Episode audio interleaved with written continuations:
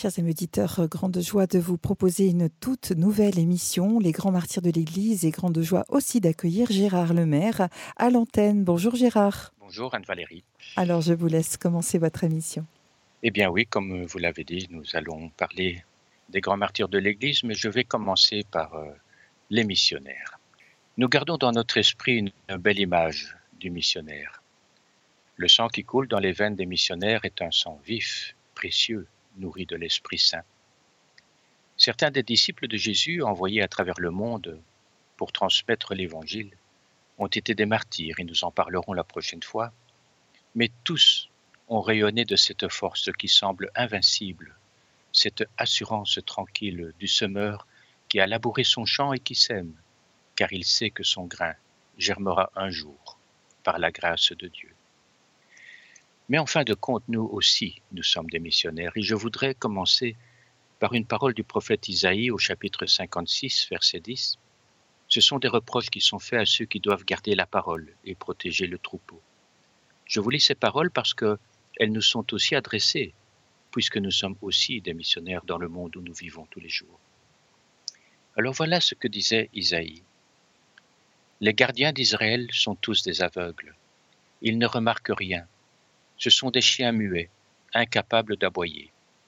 Ils rêvent, allongés, ils aiment assommeiller.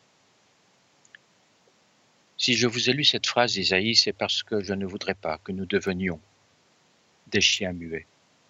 Les prêtres et les religieuses ne sont pas les seuls à garder le troupeau. On l'oublie parfois pour notre commodité, en fait, et on les laisse travailler.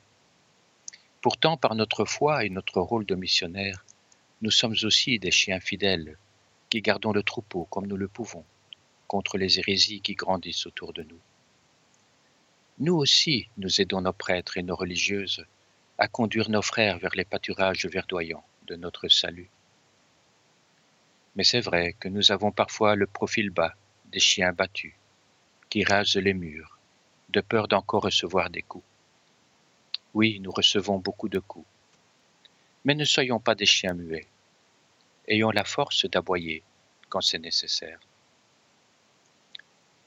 Nous sommes tous appelés à la sainteté et la fête de la Toussaint que nous venons de célébrer nous l'a rappelé. Notre Église est sainte.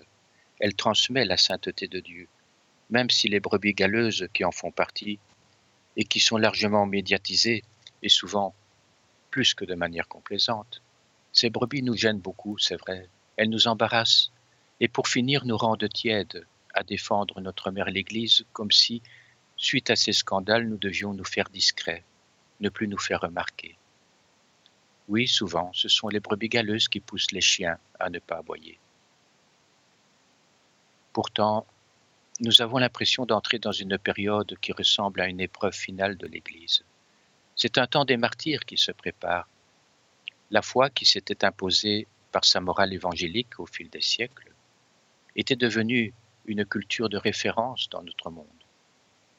Mais voilà, cette culture semble se dissoudre maintenant dans un multiculturalisme qui est souvent imprégné d'ailleurs de revendications wokistes. Mais que les ennemis de l'Église ne se trompent pas. L'Église renaîtra de ses blessures comme elle a toujours fait. L'erreur classique, voyez-vous, est de ne voir l'Église que comme une structure on la considère de l'extérieur comme une institution coincée, rigide, sans fantaisie. Pourtant, elle est aussi composée de chiens courageux qui gardent la bergerie pendant la nuit et la protègent des loups et des voleurs qui rentrent par les fenêtres. Mais le jour, le jour, les chiens gambadent en liberté avec le troupeau dans les prairies, et ils aboient seulement quand le danger est là, pour avertir le berger. Rien ne saurait manquer où Jésus nous conduit. Le sang des missionnaires à abreuver toutes les terres de notre planète. Il n'est pas un endroit où ils ne sont pas allés, avec toujours ce même élan de foi en Jésus-Christ, ce feu ardent de parler de la bonne nouvelle dans les lieux les plus reculés du monde. Et toujours, ils se sont placés du côté des populations pour lutter contre les excès des puissants, que ces puissants soient chefs de tribu ou administrateurs de territoire. Ils ont lutté contre les maltraitances, l'esclavagisme. Ils ont toujours essayé d'apporter une meilleure manière de vivre, des soins hospitaliers, apporter une éducation. Ils ont toujours essayé d'enrayer les malnutritions, les maladies, les famines. Ils ont lutté contre le racisme. Bref, ils ont apporté, tant qu'ils le pouvaient, une dignité d'enfants de Dieu à ceux qu'ils côtoyaient et qu'ils évangélisaient. Nous aussi, chers auditeurs, nous avons une vocation de missionnaire. Et dans les familles d'ailleurs, les parents sont les premiers missionnaires de leurs enfants. Bien sûr, nous ne sommes pas toujours sur les routes, comme le demande Jésus. Radio Maria n'est pas non plus sur les routes, mais son esprit missionnaire se répand par les ondes. Bon, maintenant, avec humour, si certains auditeurs n'ont pas envie d'écouter les émissions, on ne va pas secouer notre micro pour en faire tomber les ondes, comme les, disciples le faisaient avec la poussière de, de leurs sandales. Non, au contraire, les ondes se propagent à travers le monde, comme un souffle parfumé par la foi chrétienne. Le missionnaire a aujourd'hui plutôt mauvaise presse dans cette nouvelle ambiance anticléricale, dans ce wokisme qui se complaît à nier l'histoire du monde et à dénaturer le travail inouï de ces hommes de foi, ce travail qu'ils ont réalisé à travers les siècles et les continents. Le travail de Dieu, c'est le salut de notre humanité, et il passe par toutes les nations du monde. Et ces nations se retrouveront un jour sous le signe divin de son royaume. Mais il faut bien se rendre à l'évidence, ce n'est pas vraiment le but ultime du système mondialiste qui se met en place et qui parle plutôt d'une religion universelle et syncrétique qui devrait tous nous rassembler. Nous savons évidemment que Dieu nous aime tous, quelle que soit notre spiritualité et notre philosophie. Mais alors, disent certains, et ça, c'est le grand piège. Pourquoi forcément annoncer l'Évangile? Puisque nous avons chacun notre propre manière de chercher la vérité. Après tout, le Concile avait bien reconnu que toutes les religions, que toutes les religions sont des voies de salut, qu'il nous faut alors arriver un jour à réunir dans le même chemin de la vérité et de la vie, sans pour cela nous croire meilleurs que les autres. Oui, pour nous retrouver sur un seul vrai chemin celui de Jésus. Alors, ce monde a-t-il encore besoin de ces missionnaires?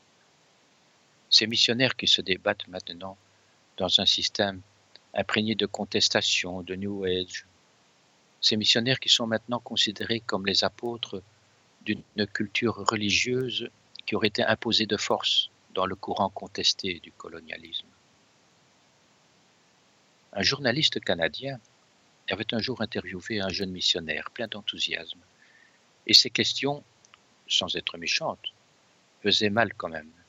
Une de ces questions du journaliste était celle-ci, et je vous la lis. Vous dites, mon père, que votre religion est la meilleure, la bonne. Mais tous les adeptes de n'importe quelle religion sur Terre disent la même chose. S'ils n'étaient pas convaincus de cela, ils changeraient de religion. Comment est-ce que vous justifiez votre prétention à l'universalité? Comment nous réagirions ici, chez nous au Canada, si débarquaient des missionnaires musulmans très actifs et pleinement convaincus que l'islam est la seule vraie religion et qu'ils commençaient à construire des mosquées? Comment réagirions-nous si nous apprenions que beaucoup des nôtres se convertissent à l'islam? Je ne connais malheureusement pas la réponse de ce prêtre, mais ce qui est sûr, c'est que cette question positionne le missionnaire dans le tiroir des activistes qui tentent à tout prix d'imposer leurs idées. Et pourtant ce n'est pas le cas. Monseigneur Tessier, qui avait voué sa vie à l'Algérie, avait un jour écrit un livre sur la mission, et dans ce livre, il parle de jeunes chrétiens venus des Philippines et qui travaillaient en Arabie saoudite en plein milieu islamique dur. Monseigneur Tessier raconte que ces jeunes chrétiens forment de petites cellules chrétiennes très vivantes qui deviennent comme un pôle d'attraction pour les musulmans. Et cela se fait sans aucune prédication. Ils n'avaient pas la chance d'avoir un prêtre avec eux, ils ne construisent pas d'église, ils n'ont aucune infrastructure. Mais par leur vie, par leur témoignage d'un évangile pris au sérieux, c'est par là qu'ils deviennent vraiment ferments dans la pâte, qu'ils sont ce que Jésus veut que les siens soient dans le monde. Ils vivent l'Évangile au milieu du monde. Ils sont vraiment le germe que Dieu veut présent au milieu des nations. Ce sont des belles phrases de monseigneur Tessier. Elles me font penser à ces quelques missionnaires espagnols partis au Mexique lors de la conquête du Mexique. Et ces jeunes apôtres avaient impressionné les Aztèques par leur vie qui était tournée vers Dieu. Et les Aztèques étaient d'ailleurs très impressionnés de voir les terribles conquistadors se mettre à genoux devant eux. Pourtant, ils n'évangélisaient pas encore, ils étaient là simplement, en montrant leur confiance envers celui qu'ils adoraient, notre Seigneur Jésus. Et ainsi déjà, ils évangélisaient. Les missionnaires sont quasiment considérés maintenant comme des militants propagandistes de la foi, comme s'ils avaient reçu la mission de changer le monde coûte que coûte, avec en tête la phrase de Jésus leur disant Allez, je serai avec vous jusqu'à la fin des siècles. Cela ne semble pas plus difficile que ça. Et pourtant. Pourtant, ne croyons pas que nous agissons seuls. L'évangélisation du monde n'est pas notre œuvre. Elle est celle de l'Esprit Saint. C'est lui qui agit. Ne soyons pas comme l'âne qui entrait dans Jérusalem avec Jésus et qui croyait que c'était lui qu'on acclamait. Ce n'est pas nous qui portons l'Évangile, c'est l'Évangile qui nous porte. Saint Luc, dans son chapitre 17, verset 10, avait rappelé ces paroles de Jésus. De même, vous aussi, quand vous aurez tout fait ce que Dieu vous a commandé, dites-vous, nous sommes des serviteurs quelconques, nous n'avons fait que notre devoir. Oui, c'est une phrase à méditer. Reconnaissons que nous sommes de simples serviteurs qui travaillons pour notre Maître céleste, notre Maître qui agit à travers nous. Les missionnaires ne se préoccupaient pas des difficultés qu'ils allaient immanquablement rencontrer. Ils partaient en mission avec la foi pour unique bagage. Oui, mais c'était une foi qui déplace les montagnes. La mission concerne l'Église dans sa belle totalité et donc forcément, elle nous concerne aussi. La mission est en germe dans nos cœurs de chrétiens. Cette semence est souvent encore enterrée au fond de nous. Mais elle cherche la lumière. Elle n'attend qu'une occasion, une petite fenêtre qui s'ouvre parfois un petit carré de lumière dans notre cœur pour germer et grandir avec le bon engrais de l'Esprit Saint. N'oublions pas que nous sommes des lampes à huile et le monde a besoin de notre lumière. Alors, ayons toujours notre réserve d'huile avec nous. On va nous parler, bien entendu, de l'image paternaliste des missionnaires, de Tintin au Congo aussi. Ah, très important de dénoncer Tintin au Congo. Ainsi, on dénonce une collusion entre l'Église et les autorités coloniales, voyez-vous. On sait toujours que ce sont les excès qu'on transforme en généralité, la méthode est connue. Oui, il y a eu des excès parfois, il faut le reconnaître. Mais il y en a eu aussi chez les missionnaires protestants, même chez les francs-maçons, qui se sont bien dépensés pour contrer l'influence de l'Église en Afrique, par exemple. Pourtant, les missionnaires ont largement contribué à former de futures élites. Mais c'est tellement facile de caricaturer leur apostolat en mettant les missionnaires blancs d'un côté et les évangélisés de l'autre, histoire euh, d'accentuer une forme artificielle et mensongère de racisme à l'occidental. C'est vers le milieu et la fin du XIXe siècle que commence formidablement l'épopée missionnaire, dans le sillage de la colonisation. La théorie des trois C, c'est-à-dire civilisation, commerce, christianisme, cette théorie des trois C contribue malheureusement à rapprocher systématiquement évangélisation et colonialisme. Mais on oublie un peu que l'action des missionnaires avait déjà commencé bien avant, et principalement en Afrique, au XVIIIe siècle, déjà, des congrégations s'étaient installées sur les territoires français et portugais, au Libéria, en Côte d'Or, et souvent le long des côtes d'Afrique qui étaient fréquentées par les bateaux de commerce. La congrégation pour la propagation de la foi, instaurée au XVIIe siècle par le Vatican, activa des implantations catholiques comme celle des Petites Sœurs de Cluny, la mission du Sacré-Cœur de Marie au Libéria. C'est l'époque des belles figures de l'évangélisation comme celle du cardinal Lavigerie. qui était évêque d'Alger, et qui fit reconnaître par le pape Pie IX le célèbre ordre des Pères Blancs. Ces Pères Blancs qui ont sillonné l'Afrique. Mais il y a aussi la congrégation du Saint-Esprit, la Société des missions de Lyon. Inévitablement pourtant, et parfois malgré eux, les missionnaires voyaient leurs ouailles convertis se retourner contre l'occupant. Pour vous donner un exemple, nous avons celui des habitants du Bouganda, qui était sous protectorat britannique. Le Bouganda est devenu plus tard l'Ouganda. Eh bien, les élites du Bouganda furent converties par les Pères Blancs. Très bien. Mais de ce fait, elles se sont alors opposées aux anglicans britanniques qui avançaient dans l'occupation du pays. Vous voyez que ce n'est pas facile. Mais souvent aussi c'est le contraire qui se passe. Les missionnaires jouent souvent les intermédiaires entre les chefs locaux et les autorités coloniales afin d'arrondir les angles. Mais il y a eu la Première Guerre mondiale et les bouleversements de cette guerre ont changé les comportements. De nouveaux missionnaires sont arrivés avec des idées plus souples. En effet, l'évangélisation s'était déjà installée. Ils sont sur un terrain préparé. Ils prennent aussi leur distance avec la domination coloniale. Il faut reconnaître aussi, hélas, qu'une compétition, s'était installée entre les missions catholiques et les missions protestantes. Pourquoi le cacher? Mais bon. L'œuvre évangélisatrice des missionnaires, cette œuvre s'est aussi épanouie dans le sang des martyrs qui a coulé dans tant de pays. On pense à tous ces premiers apôtres missionnaires qui ont quitté la Palestine, qui ont évangélisé le Moyen-Orient, le nord de l'Afrique, l'Europe. Un exemple, Saint Thomas qui alla même jusqu'en Inde et disent certains témoignages jusqu'en Chine. Il y en a tant d'autres, nous en parlerons une prochaine fois. Mais il y a aussi des martyrs modernes. On pense par exemple à Charles de Foucault. Charles de Foucault qui fut un missionnaire solitaire, ermite, et qui, désirait d'ailleurs fonder une congrégation. Il vivait parmi les Berbères dans le Sahara. Il a étudié leur culture. Il a élaboré le premier dictionnaire touareg français.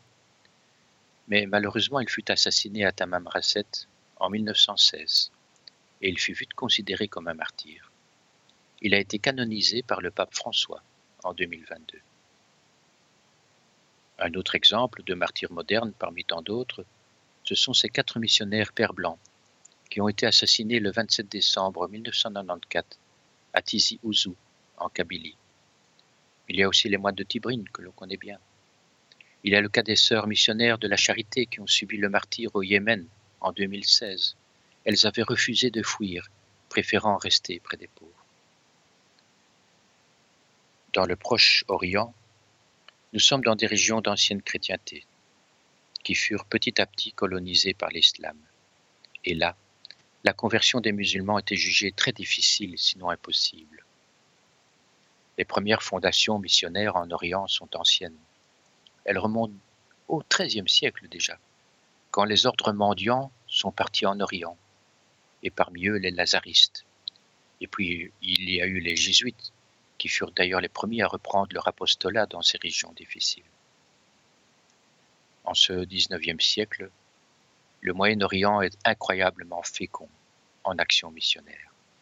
Des missionnaires jésuites, bien sûr, toujours en première ligne, mais les filles de la charité à Beyrouth, les sœurs de Saint-Joseph de l'Apparition, les pères blancs, toujours actifs, les frères des écoles chrétiennes, les sœurs de la Sainte Famille de Bordeaux, les sœurs de la Charité de Besançon, les sœurs franciscaines de Marie, les carmélites apostoliques de Saint-Joseph, les sœurs du Bon Pasteur d'Angers, les dames de Nazareth, les congrégations féminines, il faut le dire, sont habitées d'un dynamisme incroyable, au-delà des instituts masculins. Mais en même temps, les frères des écoles chrétiennes, les jésuites, les lazaristes, créent encore de nouvelles fondations et continuent d'évangéliser. C'est un gigantesque mouvement d'apostolat sous le vent de l'Esprit Saint qui parcourt ces régions si déshéritées dans la foi. Et le déclin de l'Empire ottoman au début du XXe siècle, à cette époque avait déjà permis une plus grande liberté d'expression. Les missionnaires n'étaient plus astreints à rester enfermés dans leur communauté. Ils en sortaient, et leur apostolat se faisait au grand jour dans l'espace public. À Beyrouth, les cloches de l'église des jésuites sonnent enfin pour appeler les fidèles à la messe. Et on voit des processions dans les rues, ce qui était inimaginable avant. Mais tout ne se passe pas toujours très bien. Il y a eu aussi des guerres entre les Maronites et les Druzes au Liban, ou les terribles événements à Damas, où là, pendant trois jours, le quartier des chrétiens était livré au pillage et sa population massacrée. Mais les missionnaires se relèvent toujours. Ils perçoivent des, indemnités qui leur permettent alors d'acheter des terrains. Et pourquoi? Mais pour y construire des écoles et une université. Le grand problème était l'ignorance religieuse des populations. Une ignorance qui favorisait malheureusement leur basculement dans des erreurs schismatiques. Quand on y réfléchit, cette observation redevient malheureusement d'actualité. C'est un nouveau rôle missionnaire qui va nous être demandé, celui d'instruire en douceur les hommes, les femmes, les enfants qui nous entourent et qui ont perdu ou n'ont jamais eu connaissance des richesses de l'Évangile. Souvent d'ailleurs, cette défection a été accentuée par la propagande à l'encontre de l'Église qui est devenue responsable de tous les maux de la terre. Et on entend d'ailleurs souvent cette réaction, vous l'avez sûrement entendu. Je n'ai pas besoin d'un pape, ni d'une église, pour être quelqu'un de bien. Je n'ai rien à me reprocher. La mission ne doit pas être l'activité de quelques missionnaires spécialisés dans l'évangélisation. Non. Parce que cette idée nous déresponsabilise et elle nous permet alors de rester au chaud, au chaud dans nos pantoufles pendant que eux travaillent sur le terrain. Mais ce terrain est de plus en plus proche de nous. Nous participons, vous vous rendez compte, nous participons à l'histoire du monde par notre simple comportement de chrétien. Et le premier rôle des églises locales est de se tenir devant le monde, comme une communauté de disciples que les non-croyants verront. Nous avons des comptes à rendre devant Dieu, mais aussi devant les hommes. Je vais vous parler maintenant d'une grande sainte que vous connaissez, mais ce sera après cette petite pause, chers auditeurs. Merci.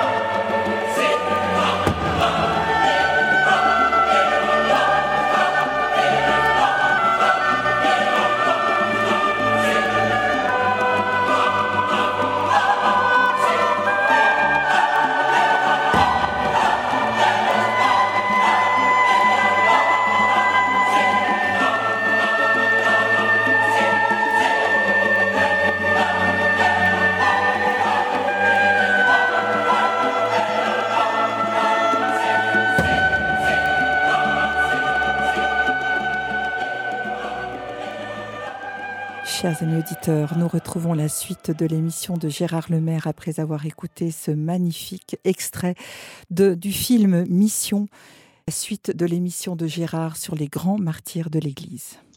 Après cette courte escapade dans les siècles précédents, on ne peut pas ne pas parler d'une grande sainte qui est devenue la patronne des missionnaires. Vous devinez qui? Sainte Thérèse de Lisieux. Car c'est incontestablement elle qui a donné un nouvel élan à l'esprit missionnaire. Le 25 juin 2010, l'agence Fides, dont le but est de diffuser les informations missionnaires, publiait une dépêche sur les reliques de Sainte Thérèse qui arrivait au couvent des Carmélites à Johannesburg, en Afrique du Sud. Ces reliques voyageront ainsi pendant trois mois à travers l'Afrique du Sud. Et je vous lis la dépêche. Certes, le périple des reliques de la Sainte n'a pas concurrencé la Coupe du Monde de football qui se déroulait dans le pays au même moment, mais qu'un pays africain, en majorité protestant, où les catholiques constituent une minorité, soit le théâtre d'un tel événement, laisse pressentir le chemin parcouru depuis la décision prise par Pie XI en 1927 de déclarer la Sainte de Lisieux copatronne des missions à l'égal de Saint François Xavier.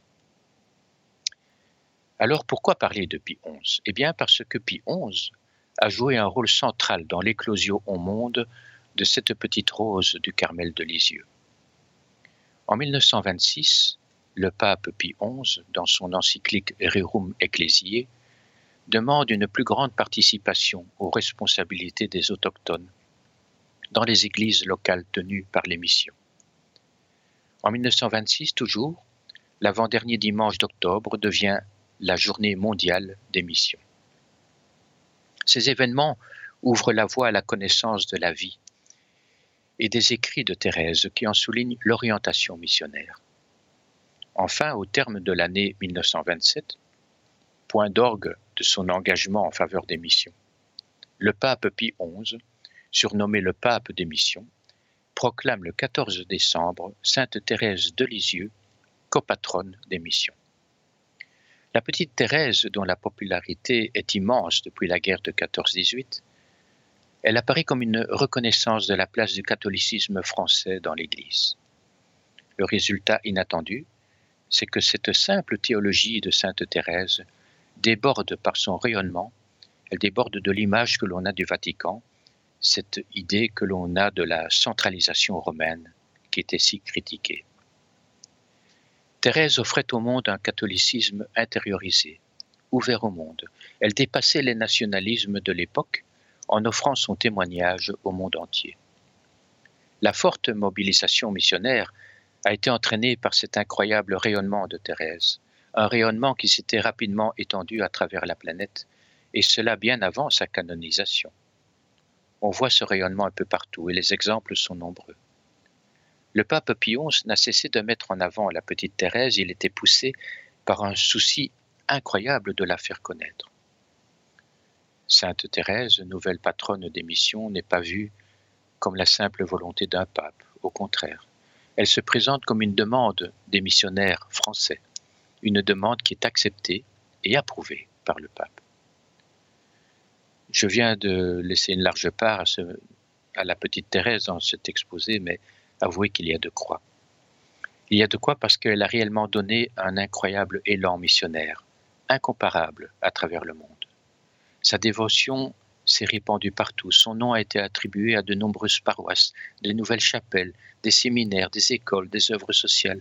On peut voir sa statue dans un nombre incalculable de chapelles, dans de nombreuses églises et des cathédrales. On voit que la petite rose, les petites roses de Sainte Thérèse, de l'enfant Jésus, fleurissent partout. La ville de Lisieux, à la fin des années 20, était devenue une véritable capitale des missions. Mais depuis, et on le voit maintenant, une terrible crise de la mission s'est faite sentir. Il faut bien s'en rendre compte. Nous sommes à la fin d'un cycle. Mais Lisieux reste malgré tout un rocher missionnaire. Il est terriblement battu par les vents contraires, oui, mais les veines missionnaires qui s'épuisent ont été régénérées par l'esprit vivifiant des reliques de la Vierge carmélite. En 1990, sous l'impulsion de groupes liés au mouvement charismatique, en France et hors de France, les reliques de Sainte Thérèse ont commencé à voyager à travers le monde. Et cela dans la continuité de la nouvelle évangélisation prônée par Jean-Paul II. Oui, l'Église a évolué, elle va vers une nouvelle théologie de la mission, une nouvelle conception qui privilégie la nécessité de la prière pour la réussite de l'action sur le terrain, en relativisant le développement des œuvres. Par la dévotion à Thérèse, nous réaffirmons que les fidèles du monde entier sont associés à l'élan missionnaire. Mais nous devons aussi toujours, toujours, valoriser ces prêtres, ces moines, ces religieux et religieuses qui prient et donnent leur vie dans l'anonymat d'un monastère. Car ces personnes, que certaines prétendent inutiles, sont au contraire l'énergie mystérieuse qui se répand dans toute l'humanité comme une sève printanière invisible. Thérèse a repopularisé la mission. Grâce à elle, l'Église se relève des coups de fouet qu'elle reçoit. L'Église ne parle plus de reconquête de la foi perdue. Non, le monde est trop loin, il a perdu trop de choses. Nous sommes renvoyés à l'expérience de la faiblesse et de la souffrance dont a si bien parlé Thérèse. La mission, la mission est d'abord une annonce de l'Évangile plutôt qu'une conversion et une adhésion à l'Église catholique. Et surtout, elle fait de tout fidèle un missionnaire. Non pas un missionnaire en puissance, un missionnaire tout court, et qui peut travailler dans l'ombre et l'humilité, par la prière et l'exemple qu'il donne à ceux qu'il rencontre, qu'il côtoie. Grâce à la théologie de la petite Thérèse, l'Église a repensé la mission sans esprit triomphant avec un esprit d'humilité silencieuse, mais sûr d'une victoire prochaine. Et nous sommes certains de cette victoire. En 2019, le pape François avait fait un vibrant discours communiqué aux œuvres missionnaires pontificales. Il avait rappelé quelques points essentiels de la mission.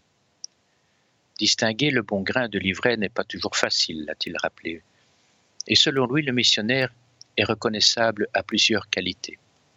Et il a énoncé sept qualités du missionnaire. La joie de l'Évangile est la première qualité. Écoutez le pape. Si on suit Jésus, heureux d'être attiré par lui, les autres le remarquent, et ils ne peuvent que s'en étonner. Combien de fois avons-nous fait cette expérience? Un visage souriant est plus convaincant qu'un long discours la joie qui transparaît chez ceux qui sont attirés par le Christ et par son esprit, voilà ce qui peut rendre féconde et fructueuse chaque initiative missionnaire. Voilà ce que dit le pape sur la joie du missionnaire. Et c'est vrai que les, les missionnaires que j'ai rencontrés en Afrique avaient tous cette joie mystérieuse et pétillante que je lisais dans leurs yeux, même si parfois ils étaient inquiets. Oui, le missionnaire doit être joyeux il doit être aussi humble. Et là, c'est la deuxième qualité. Écoutons encore le pape. On ne peut jamais servir la mission de l'Église en faisant preuve d'arrogance, en considérant les sacrements et les paroles de la foi chrétienne comme un butin mérité. Parce que la vérité, la foi, le bonheur et le salut ne sont pas notre propriété. L'évangile du Christ ne peut être annoncé qu'avec humilité. Cette vertu, si difficile à atteindre, ne s'obtient qu'en suivant le Christ qui l'enseigne à ses disciples. Et le Christ disait, Prenez sur vous mon joug, devenez mes disciples, car je suis doux et humble de cœur, et vous trouverez le repos pour votre âme. Voilà donc les deux premières qualités du missionnaire, la joie et l'humilité. Une troisième qualité est la gratuité et la reconnaissance. Et le pape explique. C'est la réponse de celui qui, par gratitude, se rend docile à l'esprit et est donc libre. À partir de cette reconnaissance émane le miracle de la gratuité, le don gratuit de soi-même. À l'inverse, il est inutile et surtout inapproprié de présenter la mission et la proclamation de l'Évangile comme si elles étaient un devoir contraignant une sorte d'obligation contractuelle des baptisés. Sachons donc remercier pour notre rencontre avec le Christ.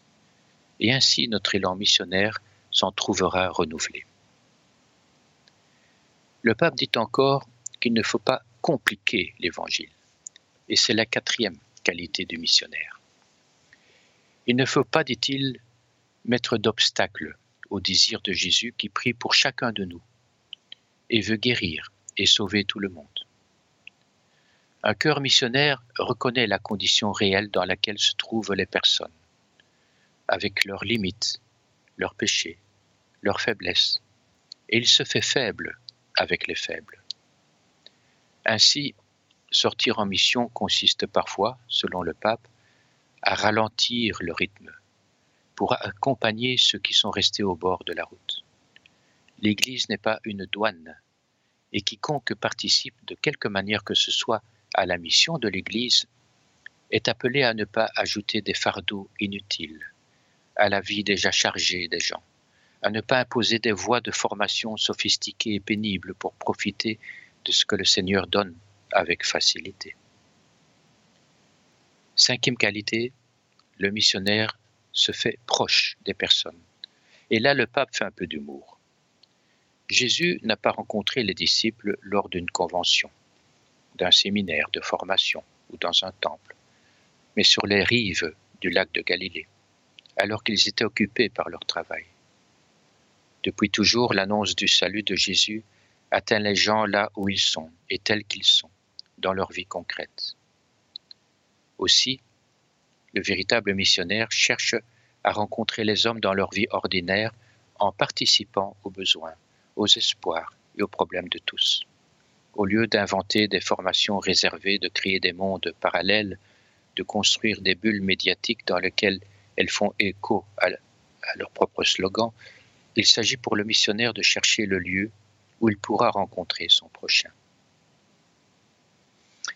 Oui, vous voyez, le missionnaire, c'est nous aussi. C'est une phrase choc qui nous invite à sortir de nos cercles fermés. Et la sixième qualité est que le missionnaire privilégie les pauvres. Tout missionnaire, qu'il soit animé par le Saint-Esprit, manifeste une prédilection pour les pauvres et les petits, comme signe et reflet de la préférence au Seigneur pour eux.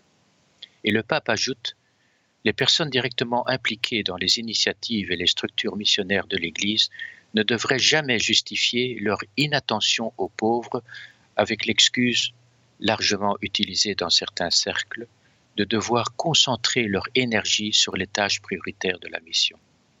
Non, la préférence pour les pauvres n'est pas une option facultative pour l'Église selon le pape.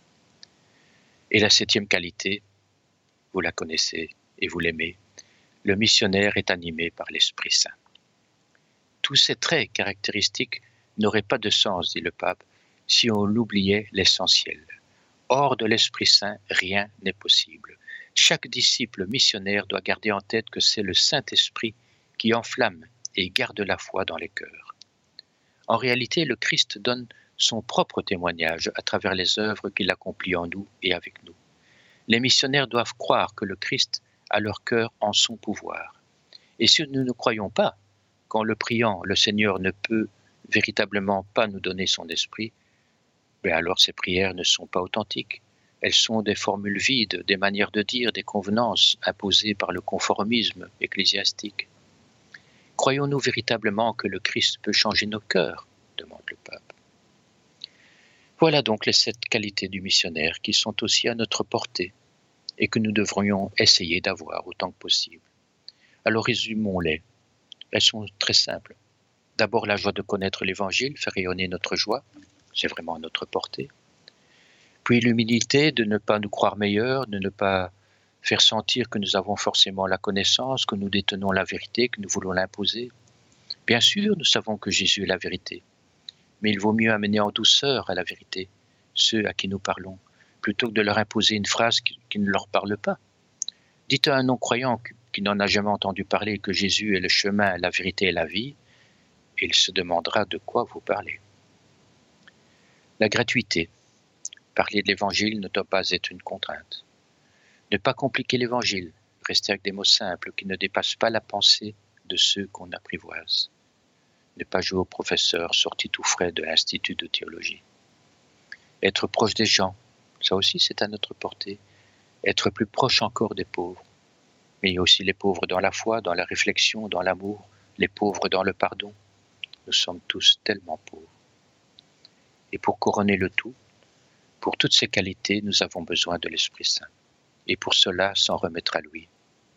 Rappelons-nous ce que Jésus disait à ses apôtres lorsqu'ils seraient traînés devant le Sanhédrin. Ne vous inquiétez pas de ce que vous aurez à dire. L'Esprit Saint vous guidera dans vos paroles. Voilà, après cette introduction sur les missions, nous pourrons mieux comprendre les missionnaires qui sont partis confiants, évangélisés et qui ont été martyrs dans leur foi en Jésus. Je vous en parlerai donc la prochaine fois de ces grands martyrs des premiers temps. Bonne semaine à vous tous, chers amis. Merci infiniment Gérard pour euh, cette première émission qui nous introduit sur ce grand thème des grands martyrs de l'Église. Merci beaucoup. au mois prochain alors. Au mois prochain, avec grand plaisir. Merci. Merci.